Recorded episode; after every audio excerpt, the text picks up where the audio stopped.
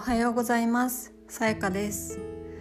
このポッドキャストでは一日一言私がランダムに選んだ言葉を皆さんにお届けしていきます。今日の一言はこちら。瞑想は猫に学べ。これは私の持論です。瞑想する時呼吸に集中しても雑念が湧き上がってしまうことがよくありました。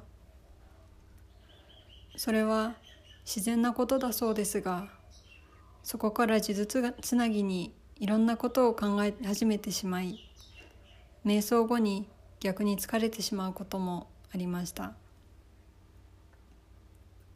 ある日の瞑想中猫がただ目の前に座っているのを想像してみました。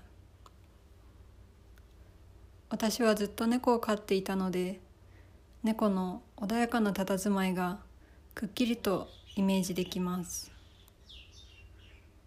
するとその猫に呼応するように呼吸も穏やかになりスーッと今ここに集中できるようになりました。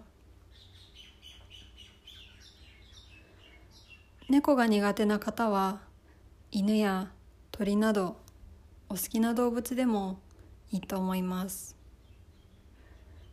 瞑想をすると逆に疲れてしまうという方はよかったら試してみてください。